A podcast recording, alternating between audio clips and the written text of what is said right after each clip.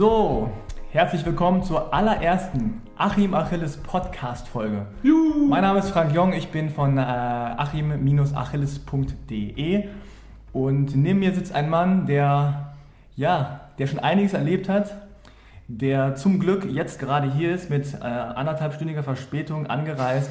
Ich bin, froh, noch. ich bin froh, dass er den Weg ins eigene Büro gefunden hat.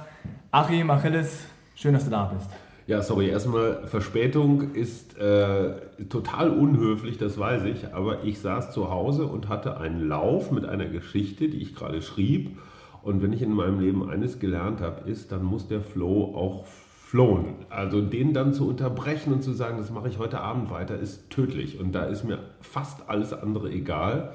Und dann muss ich erst fertig geschrieben haben und ich bitte um Verständnis, lieber Frank. Float denn der Lauf beim Schreiben mehr als der Flow beim Lauf? Oh, ja, oh, oh Schwierige Frage, gleich zu Beginn. Gleich los. Also Laufen und Schreiben hängen bei mir schon ein wenig zusammen, weil beim Laufen ordnen sich Dinge oder konkretisieren sich Dinge, aber ich habe keinen Block oder kein Diktiergerät oder gar nichts dabei. Und ähm, die Regel gilt, alles das, was ich zu Hause noch im Kopf habe, das ist es wert, festgehalten zu werden. Der Rest ist Dreck. Ne, also deswegen muss man sich auch nicht jeden Gedanken aufschreiben, weil es ist auch gut, dass man viele Gedanken, also nur einer von zehn taugt was. Und den merkt man sich. Also so viel Gedächtniskapazität habe ich noch. Ganz häufig ist es auch einfach ein Ausprobieren. Ich murmel dann einfach so bestimmte Sätze vor mich hin und sage, boah, das klingt jetzt aber auch ganz schön bescheuert. Ähm, es kann also sein, dass Menschen, die mich beim Laufen murmeln sehen, sagen, oh, der hat seine Pillen heute Morgen vergessen. Dabei formuliere ich einfach so vor mich hin.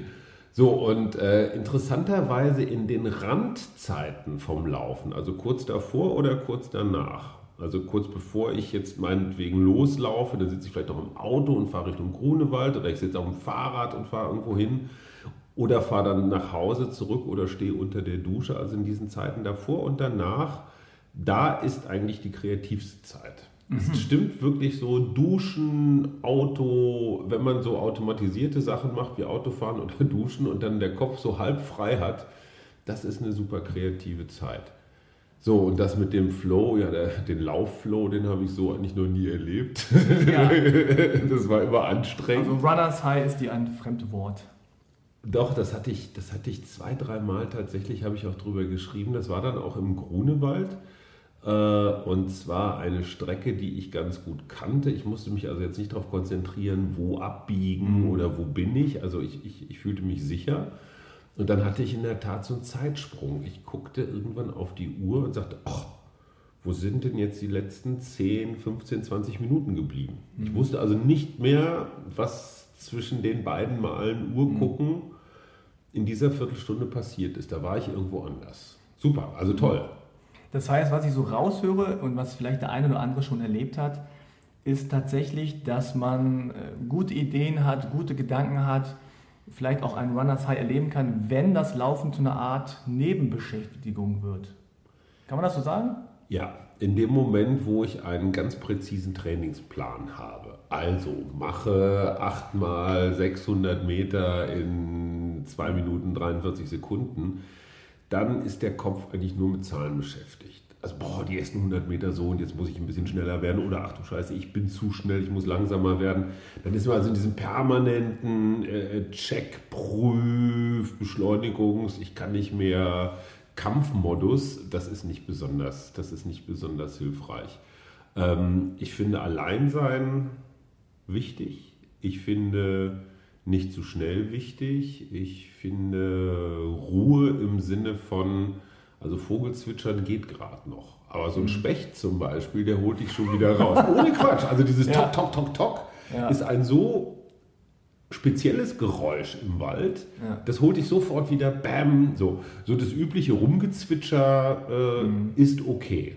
Du bist kein Musikläufer, kein Kopfhörerläufer. Nee, wenn ich, ich habe das früher mal probiert. Erstens gibt es ein technisches Problem. Ich weiß nicht, ob meine Ohren irgendwie so komisch geformt sind oder mein Kopf.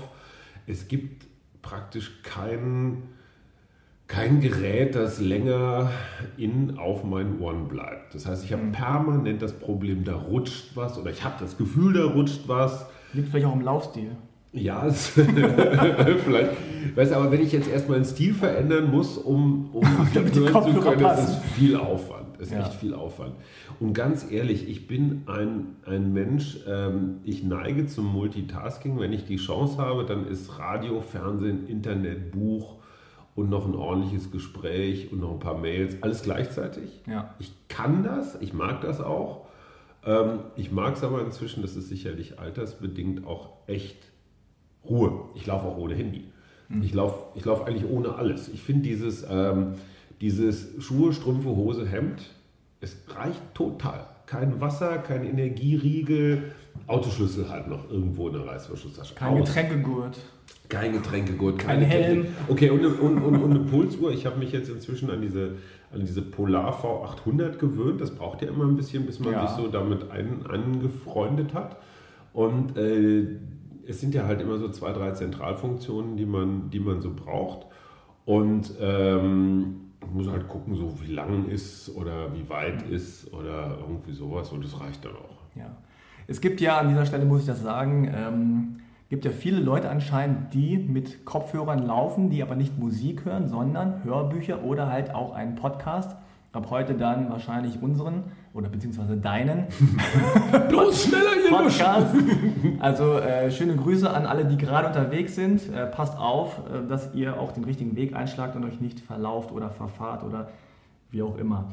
Ähm, vielleicht für die Leute, die dich noch nicht so lange verfolgen, beziehungsweise dich noch nicht so gut kennen, wie jetzt äh, ich zum Beispiel oder andere Leute, die seit ja, wann, acht Jahren, neun Jahren, seitdem du das machst, ähm, dich verfolgen. Vielleicht nochmal kurz zu den Anfängen. Wann hattest du das Gefühl so, oh, okay, also Handball war mal, jetzt äh, ist Familie und so und irgendwie sieht es nicht so gut aus mit der Körperlichkeit. Äh, ich muss laufen oder ich muss irgendwas tun oder wie hat das überhaupt genau angefangen mit dir? Ich mach mal, ich versuche mal eine lange Geschichte nicht ganz so lang werden Ja, zu ich lassen. bitte Ich habe darum. 25 Jahre lang Handball gespielt, unter anderem in Münster beim ruhmreichen SC Münster 08, später dann beim Eimsbütteler Turnverein, auch ETV genannt, in der zweiten Hamburg. Herrenmannschaft in Hamburg. Ähm, so, und dann begab es sich, Mitte 30 war ich sowas, da hat mich damals äh, der, der, der Spiegel-Chefredakteur Stefan Aust ins Berliner Büro des Spiegel beordert. Dann habe ich zwar den Verlag gewechselt, bin aber in Berlin geblieben. Dann war es relativ aufwendig, immer für die Spiele von Berlin am Wochenende nach Hamburg zu fahren. Äh, äh, irgendwo in der Bauernliga, das war echt viel, viel viel Aufwand. Äh, und dann sagte irgendwann ein befreundeter Arzt zu mir, ähm, willst du mit 50 noch gerade gehen können? Möchtest du mit 60 äh, die Debatte, die viele haben, künstliches Hüftgelenk, künstliches Kniegelenk und so weiter, dann Okay. musst du weiter Handball spielen. Und wenn man sich...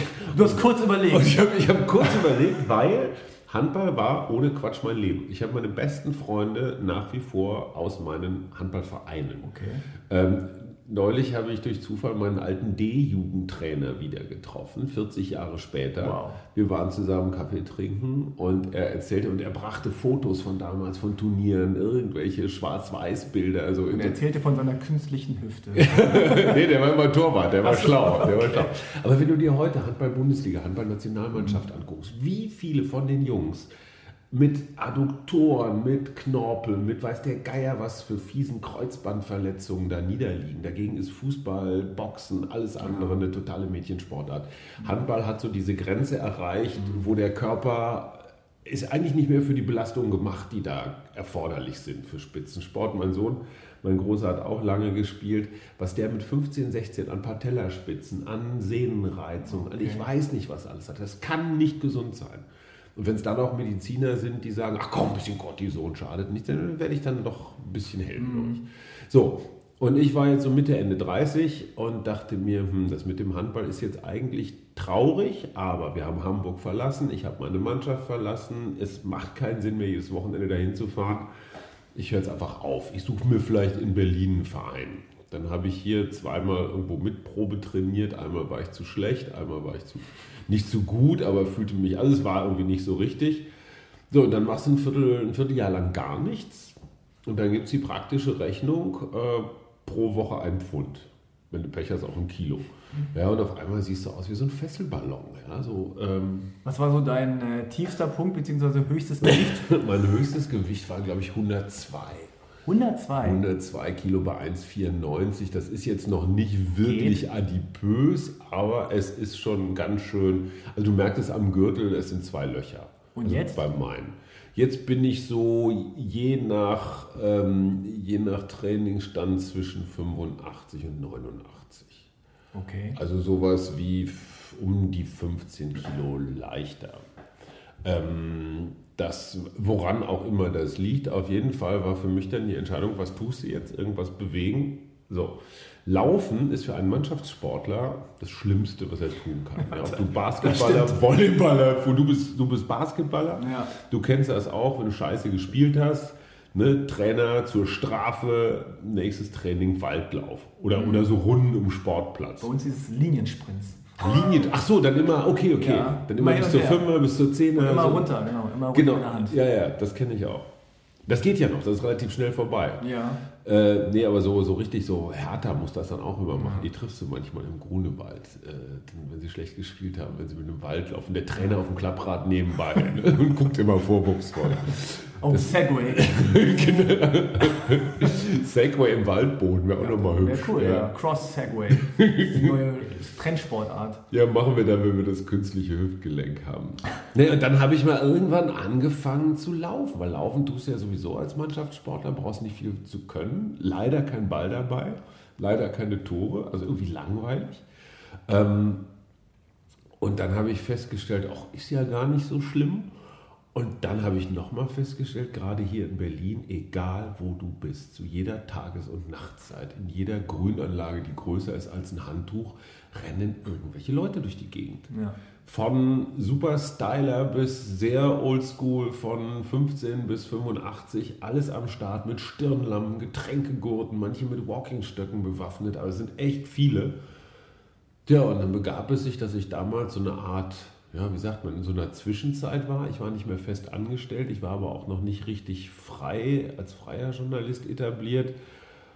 Und wenn du anfängst zu laufen, dann liest du ja immer die Bücher von Steffni und Greif und Beck, so diese ganzen Laufbibeln. Und die sind alle extrem angestrengt. So, du musst. ja, sehr leistungsorientiert. Sehr leistungsorientiert. Man muss immer Marathon laufen, man muss immer Trainingspläne haben, man muss eine spezielle Ausrüstung haben und also Kram. Ich habe gesagt, aber Leute, nehmt da mal ein bisschen den Dampf raus. Es ist doch eigentlich Freizeit, es ist Spaß, es ist ähm, ja manchmal auch anstrengend, aber man muss doch nicht immer gleich so, so paramilitärisch sein. Und dann habe ich mal nur so aus Spaß meine ersten Empfindungen aufgeschrieben. Natürlich wollte ich als Mannschaftssportler, gehst ja immer auf ein Ziel, willst gewinnen oder so, wollte ich dann auch mal einen Wettkampf laufen, 10 Kilometer, Halbmarathon und am Ende natürlich der Marathon. Und dann habe ich das mal alles so aufgeschrieben, aber so ein bisschen heiter und dann auch aus der Perspektive des Familienvaters, der halt noch tausend andere Sachen um die Ohren hat. Ja, und nicht dieses, ach klar gehe ich fünfmal die Woche trainieren, klar stehe ich morgens um fünf auf, klar laufe ich um Mitternacht. Also dieser ganze Quatsch, ja. Ja. Ja, natürlich esse ich ein Kilo Eiweißpulver jeden Tag und mache ganz merkwürdige Geräusche. Also diese, dieser ganze Scheiß. Und dann begab es sich, dass Spiegel Online damals noch, naja, nicht ganz Kinderschuhe, aber es war, hatte, hatte längst noch nicht die Bedeutung wie heute. Das war wann? 2000? 2004. Vier, das war das wow. Ende, zwei- es war Herbst 2004. Und erst hatte ich also meine Kolumnen geschrieben und ganz vielen Tageszeitungen angeboten. Hier in Berlin, dem Tagesspiegel, der Berliner Zeitung. Ich war rund in der Süddeutschen, wo ich früher mal gearbeitet habe. Ich habe sogar der neuen Osnabrücker Zeitung angeboten und alle hatten in etwa so die gleiche Reaktion. Ach, das ist ja ganz nett, das liest sich ja ganz lustig, aber da haben wir in der Zeitung keinen Platz für. Das war so ein reines Strukturargument, Ja. weil im Sportteil kannst du es nicht Genau, unterbringen. ja. Sport ist nämlich Profisport. Also Ja. Formel 1, Tour de France, Bundesliga, Tennis. Berichterstattung, So, ja, Ergebnisse. ähm, Im Lokalteil passt es nicht, Mhm. weil da äh, ist halt eher so Lokalpolitik, Schützenfeste und sowas. Im Wochenendteil so buntes, da haben sie schon eine Kolumne. So, also passte nicht. Und so, so Themen oder Ressorts wie Gesundheit gab es damals noch nicht so viel. Oder Weniger. Lifestyle oder sowas. Ja, und ich war ja auch nicht so richtig gesund, weil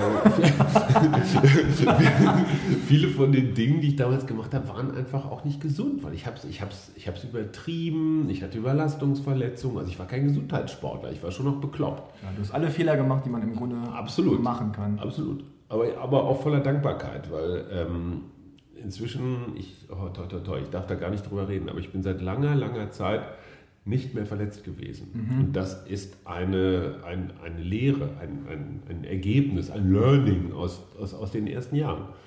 Ähm, also ich hatte es ganz vielen Tageszeitungen angeboten, der Zeit und ich weiß nicht, was sind, die sagten alle ja ganz lustig, aber kriegen wir nicht unter.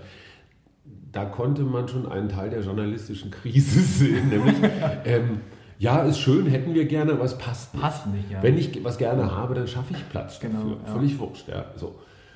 Und es begab sich dann eben das Spiegel Online, das junge Spiegel Online, noch sehr flexibel, noch sehr Offen für. offen für alles Mögliche war. Und der damalige Chefredakteur Matthias Müller-Blumenkron, später Spiegel-Chefredakteur, jetzt inzwischen FAZ Online-Chefredakteur, alter Kumpel, mit dem, hab, habe ich 1990 zusammen beim Spiegel angefangen. Da warst du ja noch gar nicht geboren. Ja, danke. Der Frank ist noch ein ganz junger. So, und ich sagte, 16. Matthias, komm, tu mir einen Gefallen. Ich will kein Honorar, ich will gar nichts, ich will nur gucken, ob das funktioniert. Kein Honorar. Nein, kein, also ich- jetzt erstmal. Ich will einfach nur, stellt das auf Spiegel Online und Okay. lasst uns gucken, wie die damalige Spiegel Online Community Mhm. das aufnahm. Das Sportressort, was natürlich genauso tickte wie das Tageszeitungssportressort, Ja. also Fußball, Fußball, Fußball, dann lange nichts. Dann Fußball. dann nochmal Fußball, dann Pokal, dann zweite Liga. ähm, die fanden das natürlich total degutant, dass so ein Freizeitsportler, so ein Honk, äh, ihren kostbaren Platz da wegnehmen wollte. Und dann haben sie es da also hingestellt. Damals Clemens Gerlach, Mike Lindmeier, Christian Gödecke. Ähm, und dann funktionierte das.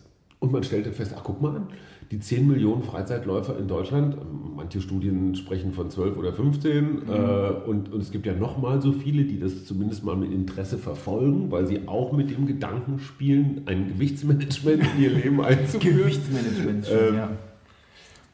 So, und es klickte und es gab Resonanzen und Mhm. manche beschimpften mich, als ich würde das gar nicht ernst genug nehmen und andere sagten Halleluja, endlich mal nimmt es einer nicht so ernst. Also Ja. so. Ähm, und was klickt, hat recht. Das gilt bis heute. Und äh, jetzt sind wir im zwölften Jahr Achilles auf Spiegel Online. So Ja. fing alles an. Wow. Weil das ist ja tatsächlich eine Frage, die ich ähm, öfter bekomme. Also erstens, also ich bekomme tatsächlich oft die Frage, ist das dein wirklicher Name? Achilles? Achim Achilles, sage ich mal ja. Klar. Logisch, ja. ja. Zweite Frage ist immer, läuft er tatsächlich? Mhm. Und die dritte Frage ist immer, schreibt er seine Kolumnen selber? Ähm, nein, ja, ja. Nein, ja. Also Achim Achilles war in der Tat ein, eine total bekloppte Idee, weil das Wortspiel Achilles Verse mit V als Kolumnentitel fand ich gut, um dann hinterher festzustellen, das gab es schon. Also ich habe es ich hab's nicht geklaut, aber ich habe es parallel. Bodo Wartke, unglaublich kluger Reimeschmied und Musiker aus Hamburg, hat sogar mal eine Platte mit dem, aber viel später, also danach, eine Platte mit dem Titel gemacht. Ähm, ich glaube, wir haben das nie irgendwo eingetragen oder als Wortbildmarke geschützt oder was man da alles machen kann. So, dann weißt du also schon mal Nachname Achilles. Nicht ganz ungewöhnlich. Es gab in Berlin mal einen legendären Brandmeister, der hieß auch Achilles, allerdings mit Vornamen anders. Äh, weiß ich jetzt gerade nicht, nachdem ist auch eine Straße benannt in Berlin. Und da dachte ich mir, Achim Achilles, das ist so eine richtig, so ein richtig doofer Stabreim. Ne? Achi, Achi äh, heißt auf Hebräisch übrigens auch so viel wie Kumpel, Freund. So Achi, finde Oh. ich gut. Das ist aber für Feinschmecker. Okay. Äh, und hat den entscheidenden Vorteil, ich bin in der Starterliste immer ganz weit vorne. Ja. Weil mit AA bist du immer oben in den Starterlisten. In den Ergebnislisten dann nicht mehr so weit vorne. Wobei die Initialen AA jetzt, Okay, ja, ja, aber, aber, jetzt nicht so. aber Abdul, Ab, Abdul zum Beispiel, wenn er sich mit, mit AB schreibt, Mhm. ähm, AP ist selten. Also, also, ab und zu. Ist nur bei Life, Life of Prime. ja, oder Abdul, äh, äh, der ist ein Softwareentwickler. Ähm, Wäre noch ein cooler Name für eine App. ja, Abdul. okay. Ähm, wir schweifen ab. Äh, wir, wir, genau. genau. wir schweifen ab. Also der Name ist nicht mein richtiger Name. Ich bin eine gespaltene Persönlichkeit. In Wirklichkeit heiße ich Hajo Schumacher. Hajo heiße ich aber wirklich, werde ich auch immer gefragt. Meine Mutter hat mich damals so genannt. Das hat, ist irgendwas Friesisches. Also nicht Hans-Joachim. Nicht Hans-Josef. Hans-Jochen oder... Genau, genau Hans-Josef, Hans-Joachim. Äh, nee, richtig, Hajo, das ist, wie gesagt, friesisch. Meine Eltern kommen aus dem Saterland. Das ist ähm, gleich. Du sagst Satanland. Saterland, gleich neben Satan. Satanland. Genau. Ähm, nein, nein, nein, Saterland mit ER hinten. Das ist gleich neben Ostfriesland ähm, im westlichen Niedersachsen, im nordwestlichen Niedersachsen. Und die sind irgendwie sehr platt und friesisch. Die sprechen mhm. Sater platt. Das ist, okay. versteht man auch nur mit drei Korn auf nüchternen Magen. Oh, wow. Ähm, äh, spezieller Menschenschlag, diese Niedersachsen. Ähm, so, also Schumacher Achilles, was war die zweite Frage? Läuft der? Nehmen wir einen stinknormalen Mittag wie heute. Wir haben es jetzt gerade, es ist gerade so knapp vor Mittagessenzeit. Heute Morgen hat meine Frau, die auf dem Weg zur Universität war, meinen kleinen Sohn an seiner Schule abgesetzt und mich gleich mitgenommen. Und äh, dann geht der eine zur Schule, nämlich der Sohn. Die Frau fährt in die Uni und ich laufe nach Hause. Und ich finde das immer total super. Das ist so ein bisschen wie so Navy Seals, die du vom Hubschrauber irgendwie weit vor der Küste abwirfst ja, und dann so schwimm, ja, komm nach Hause. Und genauso. Du hast doch nur einen Block. Ja, genau, so 300 Meter. Nee, das, das sind so je nach Strecke so mindestens fünf und das kann man natürlich ausbauen auf 8, 10, 12. Und je nach, je nach Laune habe ich dann zumindest fünf Kilometer gemacht. Und ähm, jetzt sind wir wieder an dem Punkt, ähm, ich, ich, ich, weiß inzwischen, was mir gut tut und was mir nicht gut tut. Die Strecke ist super, sie führt überwiegend durch den Park, äh, nicht, viel, nicht viel Verkehr, auch nicht so viel Straßenüberquerung. Und ich habe inzwischen für mich entdeckt, äh, wenn kurz, und fünf Kilometer in der Tat sind nicht sehr lang, aber dann sind da mindestens 2000, eher 2500 Meter richtig zügig drin. Also so, dass ich schon äh, mhm. vielleicht nicht im, im ganz roten, im dunkelroten Bereich bin, aber zumindest in, in dem, was man Sauerstoffschuld nennt. Also ich mhm. bin schwerst am Hecheln.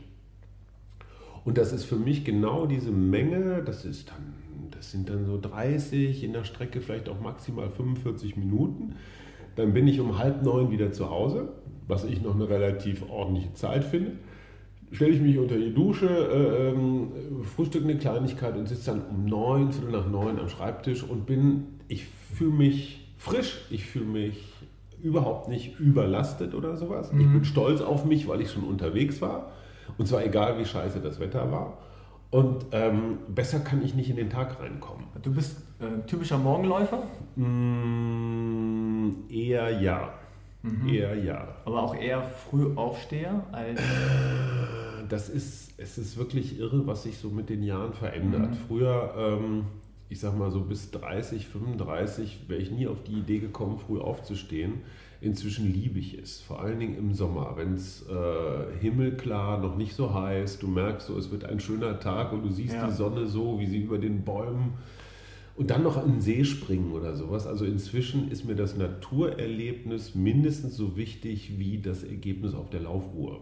Also mhm. dieses, was ganz am Anfang Kilometer prügeln, Stundenschnitte oder Kilometerschnitte oder Trainingspläne absolvieren oder dieses total stumpfe um die Bahn rum.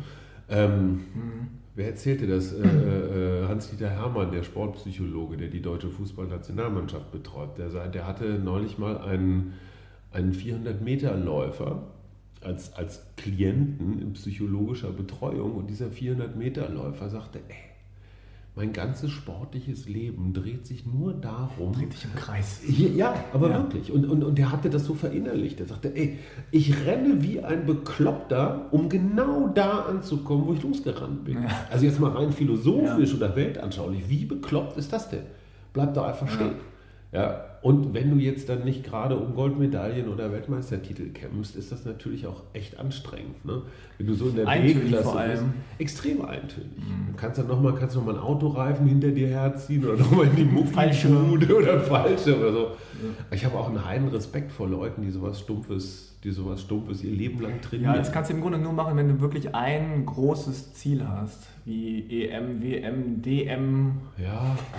Gut, aber wie viele aber, sind das, die ja, am Ende die Goldmedaille unter sich ausmachen? Das ja. sind drei bis fünf. Aber es sind ja. 30 bis 50.000, die es weltweit auf mhm. hohem Level versuchen. Aber du hattest ja auch diese Phase mit ähm, 10 Kilometer Läufen, Halbmarathon, Marathon, mhm. sogar Triathlon, wo du sagtest, äh, also wenn du da mitmachst, dann mhm. nicht um im letzten Feld zu enden. Mhm. Ähm, ma bestes Marathonerlebnis? Bestes Marathonerlebnis war, glaube ich, eine Marathonstaffel. Äh, wo ich sieben Kilometer gelaufen bin in einer, un also für meine Verhältnisse wirklich phänomenalen Zeit von, äh, was war denn das noch? Das war irgendwas um die 30 Minuten. Mhm. Also ich bin vier und ein bisschen pro Kilometer gelaufen. Das war irgendwie so vier, vier Minuten sechs, vier Minuten neun Sekunden im Schnitt sowas. Ich habe es auch nicht genau gestoppt. Das ist mal schon wieder ein gutes Zeichen, dass ich da nicht genau auf die Uhr geguckt habe.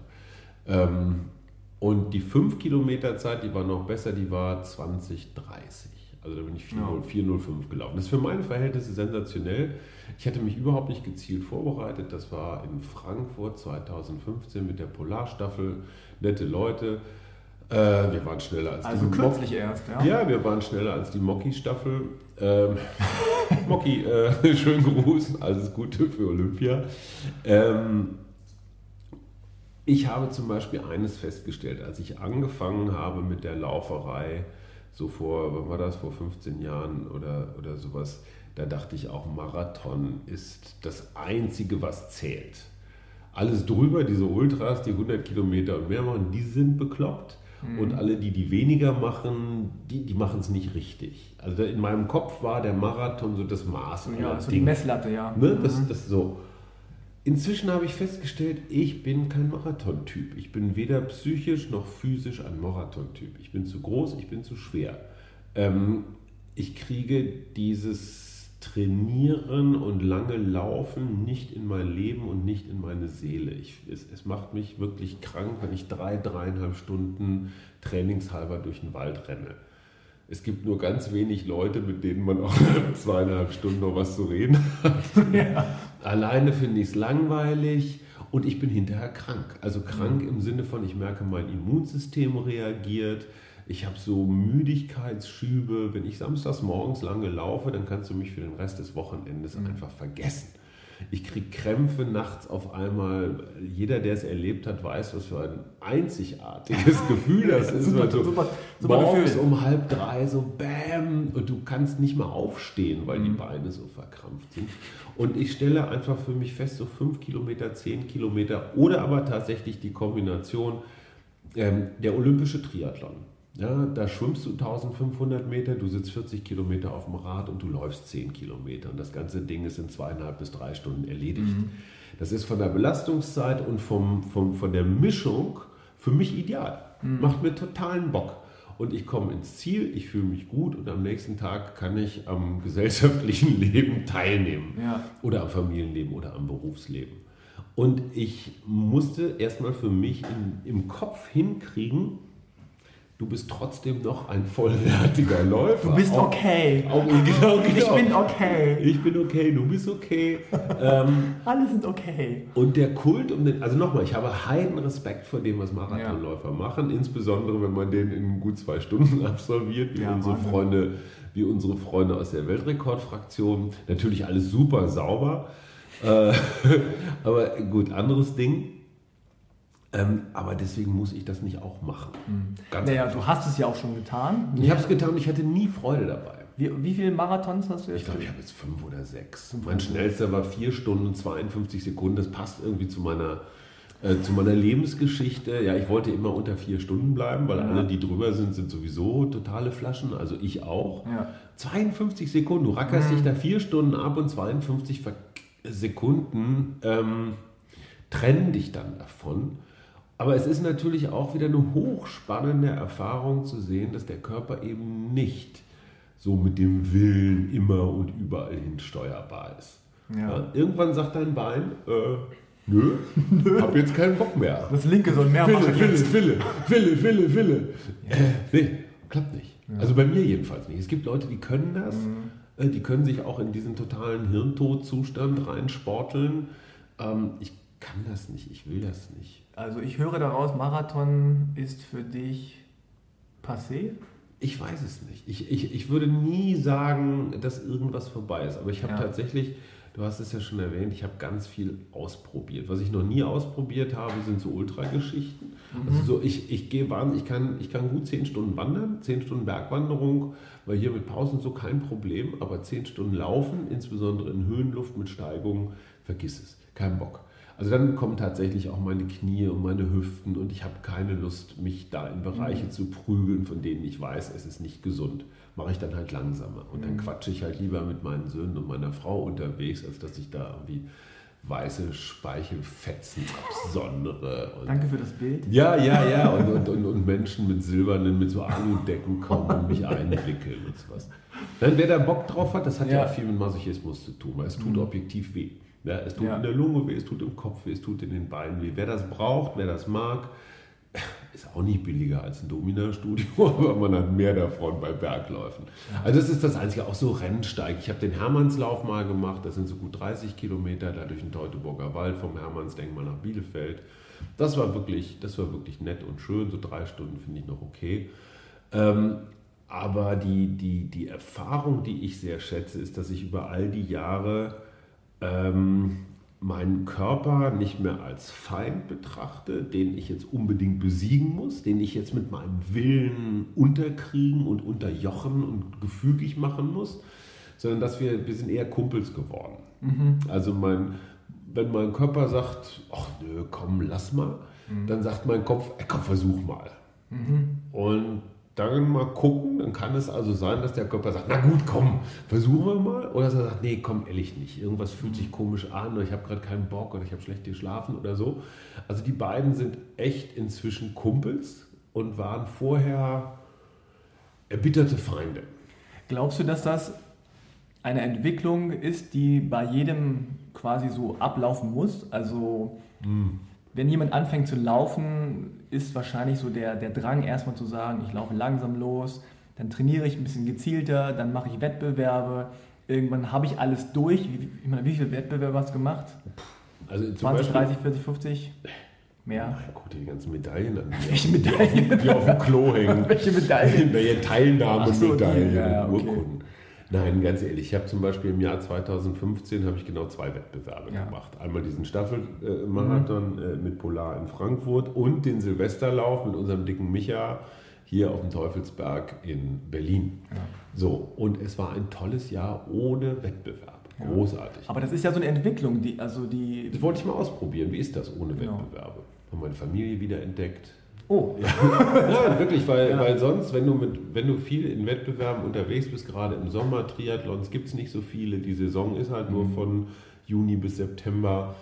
Ähm, du denkst, ach, da muss ich noch hin und da muss ich noch hin. Und dann musst du schon einen Tag vorher los vielleicht, weil er irgendwo anders ist. Dann bist du schon unleidig und willst Freitagabend früh ins Bett und die Gattin will vielleicht noch ins Kino oder weiß der Geier was. Das heißt, diese Wettbewerbe strukturieren ja Wochen, Monate, Sommer, Urlaube, Ernährung, Alkoholkonsum, ja. äh, äh, Sexfrequenz, alles Mögliche. Ähm, und es ist herrlich, diesen Wettbewerbsdruck einfach mal aus dem, aus dem Kopf zu haben. Und das war für mich 2015 ein unglaubliches Erlebnis. Aber jetzt 2016 möchte ich zum Beispiel, möchte ich es wieder. Aber Aha. bewusst, also klingt jetzt total esoterisch, aber bewusster. Nein, wirklich. Also zum Beispiel eins, äh, auch so ein, auch so ein Erlebnis, ähm, was, was, meine, was meine Motivationskurven angeht. Mhm. Ähm, der erste Wettbewerb im Jahr ist fast immer der beste. Also für mich. Okay. Muss jetzt nicht unbedingt von der Zeit, aber doch meistens auch, auch vom Ergebnis her. Aus dem ganz einfachen Grunde, weil ich habe mich dann da den Winter über, so ein Vierteljahr oder auch noch den Frühsommer, wenn es der erste Triathlon ist, auf jeden Fall eine ganze Weile vorbereitet und nehme das total ernst und bin hinterher auch sehr stolz auf mich und sage, guck mal, das hast du ja gut hingekriegt. Du hast schon so eine Zeit, so ein Ergebnis stehen. Das heißt aber, drei Wochen später, den nächsten, nehme ich dann schon nicht mehr so ernst, weil ich sage, ach, du hast ja schon was ganz Gutes stehen. Mhm. Ähm, das heißt, selbst wenn ich im August einen Wettbewerb machen will, sagt ja jeder Trainer, ja, da musst du im Mai, im Juni, im Juli Aufbauwettkämpfe machen. Würde ich heute gar nicht mehr machen, sondern das wäre mein erster Wettkampf im Jahr, im August. Ähm, das bedeutet aber, so ein Jahr komplett mit Wettkämpfen voll zu pflastern, was ich vorher gemacht habe. Oh, und dann will ich hier noch und dann ist da in Hamburg noch was und dann und dann kriegst du ja, ich kriege ja auch häufiger mal Einladungen und hier ist so ein toller Landschaftsmarathon und hier sind die schönsten Töchter des, von Nordhessen versammelt und dann denke ich, oh toll, Fulda. Ja, Nordhessen. So, und zu sagen, nein, also Nein sagen ist ja sowieso die größte Kunst des Ganzen, mm. des Lebens ähm, überhaupt. Und äh, ich spiele gerade mit dem Gedanken, ich spiele gerade mit dem Gedanken, mir im frühen Frühjahr so einen 5 oder 10 Kilometer Lauf rauszusuchen und mich jetzt einfach eine Weile darauf ähm, vielleicht ein bisschen systematischer vorzubereiten und dann nichts mehr oder gucken, was kommt. Okay, aber du hast jetzt noch keinen Plan für 2016, wo du sagst, im August mache ich den Wettbewerb, im Dezember mache ich das. Hast du überhaupt sowas wie gute Vorsätze? Oder nee, also Ziele? ich habe inzwischen, hab inzwischen festgestellt, früher dachte ich immer, trainieren muss ein Ziel haben. Ja. Äh, inzwischen stelle ich fest, trainieren kann auch sehr wohl Selbstzweck sein. Wenn ich die fünf Kilometer, so wie heute Morgen, von der Schule meines Sohnes nach Hause renne, mhm. ähm, dann hat das nicht unbedingt, also erstens folgt es keinem Plan und zweitens hat es kein Ziel. Da steht jetzt nicht das systematische Training für einen 10-Kilometer-Lauf in acht Wochen dahinter, sondern ich mache einfach das, was mir Spaß macht und was mir gut tut. Und ich stelle zum Beispiel fest, lieber eine kürzere Strecke, dafür aber zwischendrin mal ordentlich Tempo, ist für mich und mein Wohlbefinden tausendmal besser, als jetzt eine Stunde total dieselig durch den Wald zu trotten. Ja. Das mache ich gerne mit einem Kumpel, wenn wir quatschen und so, dann ist das aber eher hm. Kneipe. Ja, Geselligkeit. Und Bier, genau, Geselligkeitslaufen. Was sagen, eigentlich die, was sagen eigentlich die Mitschüler von deinem Sohn, wenn die dich morgens da immer aus dem Auto springen sehen? Ähm, das passiert deswegen nicht, weil mein Sohn inzwischen fast elf Jahre sagt, Papa, ähm, könntest du vielleicht vorher rausspringen genau, während der Ecke Fahrt? Vorher, oder also da ist die Ampel ist gerade rot, könntest du nicht eben? Das ist natürlich total peinlich, wenn ah, so ein okay, Alter sagt, in seinen und, und es gibt ja sehr unterschiedliche, sehr unterschiedliche Definitionen, was cool aussieht. Ja? ja. Und Läufer haben extrem merkwürdige Ansichten, was cool ist. Das Tatsächlich, ja. finden Kinder gar nicht. Also die finden das total, die denken, äh, das denn für ein abgerissenes ja. Stück? Ja. ja. oh nein, bitte lass es nicht mein Vater sein. was hat der da auf dem Kopf? Ja, genau. Und ah, warum hat der Strumpfhosen an?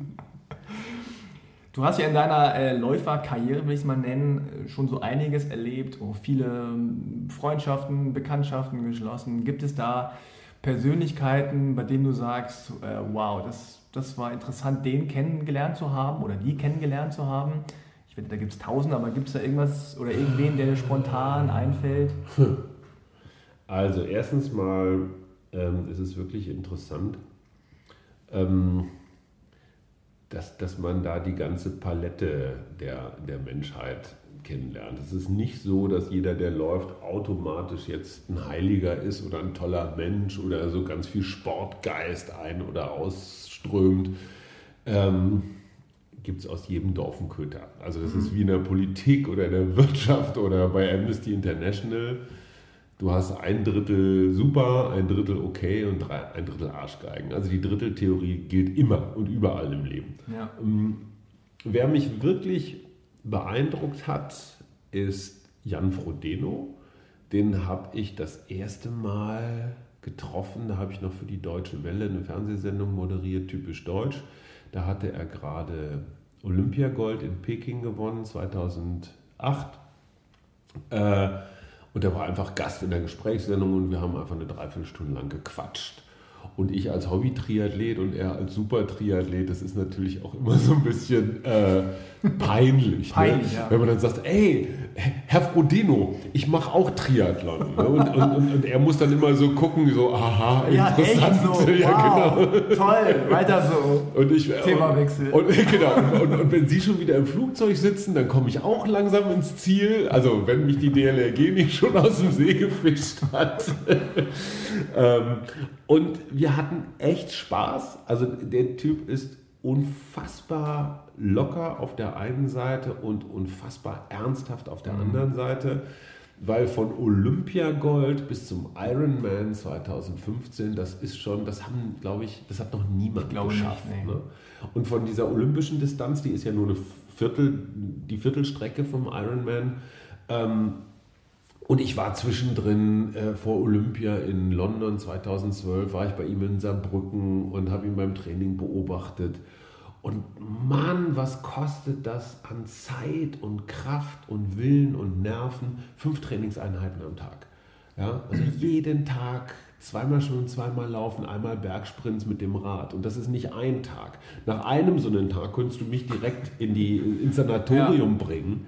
Und das ist für den völlig locker. Und die feilen einfach an Millimeter-Einstellungen, wie der Finger ins Wasser geht, ähm, bei welcher Herzfrequenz er wie irgendwie den Berg rauf, rauf pedalt. Also das ist echt der Hammer. Ich stelle mir das super einsam vor. Es ist total einsam. Also der es ist ja stundenlang unterwegs. So ist es. Alleine. Wobei da, das ging noch, weil die Trainingseinheiten relativ kurz waren, mhm. weil olympisch, wie gesagt, ja, okay, ist, ist, jetzt, aber mhm. also ist, im Vergleich jetzt zum reinen Marathontraining ist es noch vergleichsweise unterhaltsam. Aber Olympiastützpunkt Saarbrücken, ich meine, da ist schon ist viel, nee, da sind schon viele Einzelbegriffe drin, wo man sich denkt, wow, da ist aber bestimmt die Lebensfreude ausgebrochen, da ist richtig was los. Ne? Und hast ja noch so Kugelstoßer vielleicht, der auch über nichts anderes redet als über seinen Eisenball. So, und dann, was haben wir dann noch gemacht? Wir haben hier in Berlin, war er mal Wahlmann für Horst Köhler, glaube ich. Es werden doch immer von den Parteien immer Wahlmänner und Frauen nominiert für die Wahl des Bundespräsidenten. Wow, Horst Köhler wirkt auch wie... Horst Köhler, also ne? so ein bisschen wie... Andere Zeit. Ja, Heinz Erhardt oder Schwarz-Weiß-Fernsehen. Also auf jeden Fall war er dann hier in Berlin und, und war bei der Bundespräsidentenwahl zugange. Ähm, da haben wir dann irgendwelche, irgendwelche Filmchen hier gedreht. Und, ähm, Was mir letztens aufgefallen gemacht, ist, ja. Entschuldigung, wenn ich unterbreche, ähm, wenn man sich diese alten Filmchen nochmal anschaut, mhm. da siehst du nicht nur anders aus, sondern er auch vor allem. Ja, man nennt es Zeit. Ja, nee, ich meine aber, er sieht jetzt besser aus. Also er hat abgenommen, also das heißt hier einiges. du auch. Ja, ja, ja schon gut. Zu Deine Haare haben ja, ja, ah, ja. Na, aber das ist zum Beispiel ein Punkt, ähm, der ist total heikel, weil Wettkampfgewicht mhm. ist, ist ja wirklich an der Schwelle zum Untergewicht. Also ja. medizinisch gesehen bewegst du dich in einem Bereich, wo der Körper in so eigentlich in einem Notbetrieb läuft, aber dann gleichzeitig Höchstleistungen bringen muss. Mhm. Also Jan hat mir das mal irgendwann erklärt, er sagt, du musst wirklich bis auf das Gramm genau am Wettkampftag fit sein. 100 Gramm zu viel merkst du, weil da geht es dann eben um die entscheidenden anderthalb Sekunden, wenn du die 10 Kilometer läufst und zwar nicht auf 10 Kilometer, also nicht pro Kilometer, sondern ja. auf die ganzen 10 Kilometer. Und die ist dann der Spanier oder der Brite oder der Franzose schneller. Ähm, das heißt, du, du, du balancierst Wochen, Monate lang auf dieser, auf dieser äh, Schneide, auf dieser Messerschneide so Achtung Infektion, Achtung Übergewicht, was isst du jetzt noch, darfst du noch? Und die Frage, trinke ich jetzt noch ein Bier heute Abend oder nicht, die ich mir überhaupt nie stellen würde, ich würde einfach mein, meiner Lust folgen, kann für den verhängnisvoll sein. Das heißt, diese Disziplin, die ja schon fast pathologische Züge hat im Vergleich zu normalen Menschen, äh, äh großartig. Und Jan hatte, das war 2000, das war nach Olympia, 2012 oder 2013, da hatte er echt mit so einem Burnout zu kämpfen, mhm. ne? wo Körper, Seele, Geist, es war alles leer. Und da habe ich ihn gesehen, da hatten wir so einen Spaßwettkampf, auch im Saarland irgendwo in, in Merzig. Da sah er richtig schlecht aus, im Sinne von zu dünn. Mhm. Wo man sich dachte, ey komm, lass uns jetzt mal, jetzt gehen wir mal eine richtig fettige Pizza essen. Ne? Ja, nee. Ähm, und, und, und Leistungssport ist nicht gesund. Das muss ja. man, glaube ich, mal festhalten. Ja, Eisstockschießen vielleicht. Beim Thema Leistungssport sind, kommen wir äh, auch ganz schnell zu Anna Achilles, deiner ähm, Was ist sie nochmal? Deine Nichte. Beim Thema Leistung, Sport genau. kommen wir auch ganz schnell. ja, irgendwie muss man ja nicht. Nee, das hast Thema, du sehr, hast du sehr elegant, sehr elegant gemacht. gemacht ja. Also. Und ähm, Anna ist ja, also wie war das für dich, als Anna vor, wann war das, zwei Jahren, zweieinhalb Jahren angefangen hat? Hast du ja alles quasi nochmal so ein bisschen miterlebt ja. aus der Entfernung. Ja. Ähm, wie war das für ähm, dich? Die Frage, die du, die, hast, die du da vorgestellt hast, die passt jetzt ein bisschen dazu, ob es so ob es so Entwicklungsschritte gibt, die jeder Läufer durchlebt. Also die ja. Anfangsphase, die Wettkampfphase, die Überlastungsphase und, und, und. Und genauso war das bei Anna auch. Ähm, zuerst mal dieses etwas, dieses etwas Befremdete, so äh, Laufen ist ja auch ganz schön komisch. Die sehen alle merkwürdig aus und das ist langweilig und natürlich immer verbunden mit der Angst, ich kann das nicht, ich bin zu langsam. Auf der anderen Seite aber, ey, wenn das so viele machen und auch Leute, die ich ganz okay finde, vielleicht ist ja doch was dran und man muss ja auch nicht viel dafür können. Ne? Ist ja keine wirklich technische Sportart laufen, kann ja eigentlich jeder Trottel. Also wenn man sich anguckt, welche war denn das? Die Olympiasiegerin über 10.000 Meter in, in London, glaube ich. Ich weiß den Namen nicht mehr. Die hatte einen Laufstil. Da hätte jeder Trainer gesagt, ey, die Beine schrauben wir aber jetzt mal ab und hängen die nochmal ganz neu ein. Mhm. Die hat also mit einem völlig unmöglichen Laufstil ein, ein sensationelles Rennen hingelegt. Äh, das habe ich Anna dann mit ihren X-Beinen auch immer gesagt. Du mach dir keine Sorgen, dass das total behämmert aussieht, wie du läufst. Hauptsache, du hast Freude dran. Ähm, und sie hatte genau das, was ich auch kenne. Manchmal setzt man seine Ziele zu hoch, weil man sich maßlos überschätzt und denkt, ey komm, 10 Kilometer in 45 Minuten kann noch jeder Töffel. Und dann stellst du fest, ach du Scheiße, 55 äh, ist auch schon ganz schön gut. Ähm, zweite Erfahrung, es gibt unterschiedliche Talente. Ich kenne Menschen, die saufen und rauchen wie die Schornsteinfeger und laufen trotzdem ohne Training 40 Minuten auf 10 Kilometer. Saufen wie die Schornsteinfeger? Ja, oder äh, rauchen, wie die, rauchen wie die Brunnen. Ähm, und, und, und dieses Akzeptieren mhm. von, da ist jemand einfach talentiert. Mhm. Der kann was. Der hat, der hat andere Muskelfasern mhm. oder irgendwas ist bei dem einfach, dass er es kann. Also das man lernt sich ja auch selbst kennen. Extrem. Und Demut ist so ein, ist so ein ganz biblischer und doch zutreffender Begriff. Also sich selbst in dieser, in, diesem, in dieser unglaublichen Menge sehr verschiedener Charaktere und Talente so an der richtigen Stelle einzuordnen. Und ich hatte das auch und ich kenne auch ganz viele andere das war bei Anna so ähnlich.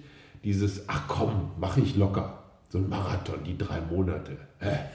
Bis du dann irgendwann merkst, boah, das hat ja doch was mit Durchhalten und Ausdauer und auch mit Gesundheit, ein bisschen mit den Genen und, und, und zu tun. Und dieses, was gerade ich als Journalist oder als junger Journalist hatte, so eine gewisse Überheblichkeit, gerade auch, ich war lange Jahre Sportjournalist, so eine Überheblichkeit, so von mir, die können ja nichts und soll sich mal ein bisschen anstrengen, faule Sau. Das relativiert sich ganz schön schnell, wenn man da erstmal selber am Hecheln ist und mhm. merkt, ey, Geht nicht schneller. Geht nicht schneller. Ja. Es gibt ja auch dieses, ähm, also was ich beobachte, ist tatsächlich, wenn man am Anfang so loslegt und man merkt, oh, es gibt viele Leute, die laufen, es gibt viele Leute, die auf verschiedenen Niveaus laufen. Man muss sich erstmal so ein bisschen finden und so ein bisschen so einordnen. Mhm. Bin ich so ganz langsamer oder mhm. bin ich so ein bisschen mittel oder habe ich Talent oder nicht?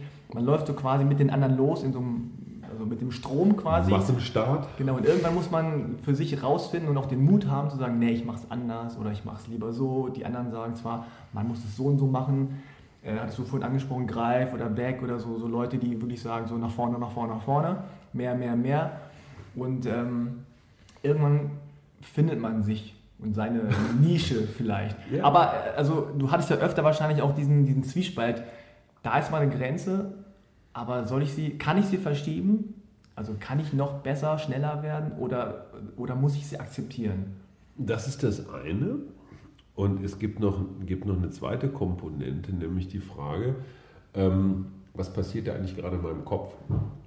Warum, also wem will ich hier eigentlich was beweisen? Mhm. Das ist ja auch hochspannend. Ja? Mhm. Also warum laufen Leute? Mhm. Ganz vordergründig lauf, läufst du, weil es gesund ist. Mhm. Klammer auf, ist gar nicht gesund, allem, vor allem nicht, wenn man es übertreibt. Ja.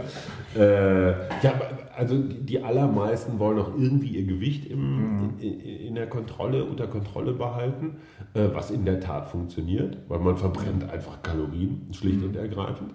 Ähm, so, und dann kommt aber die nächste Frage. Warum will ich eigentlich unbedingt einen Marathon unter vier Stunden laufen? Mhm. Es gibt auf diese Frage keine sinnvolle Antwort, mhm. weil es sind schon Millionen Menschen den Marathon unter vier Stunden gelaufen. Es ist keine besondere Leistung.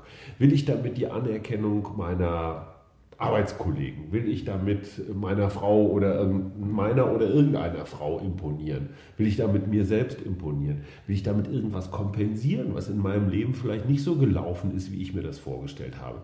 Ähm, und das ist neben dem Entdecken des Körperlichen eben auch das äh, Entdecken des Emotionalen oder vielleicht auch eines gewissen, ich sag mal, Traumata-Geflechts, was so in einem drin ist ich will jetzt nicht zu persönlich werden, aber ich habe für mich festgestellt, ich habe eine etwas kompliziertere Vatergeschichte und für mich hatte ich zumindest zeitweise den Eindruck, war diese Lauferei auch so eine Art von, ich will da meinem Alten was beweisen.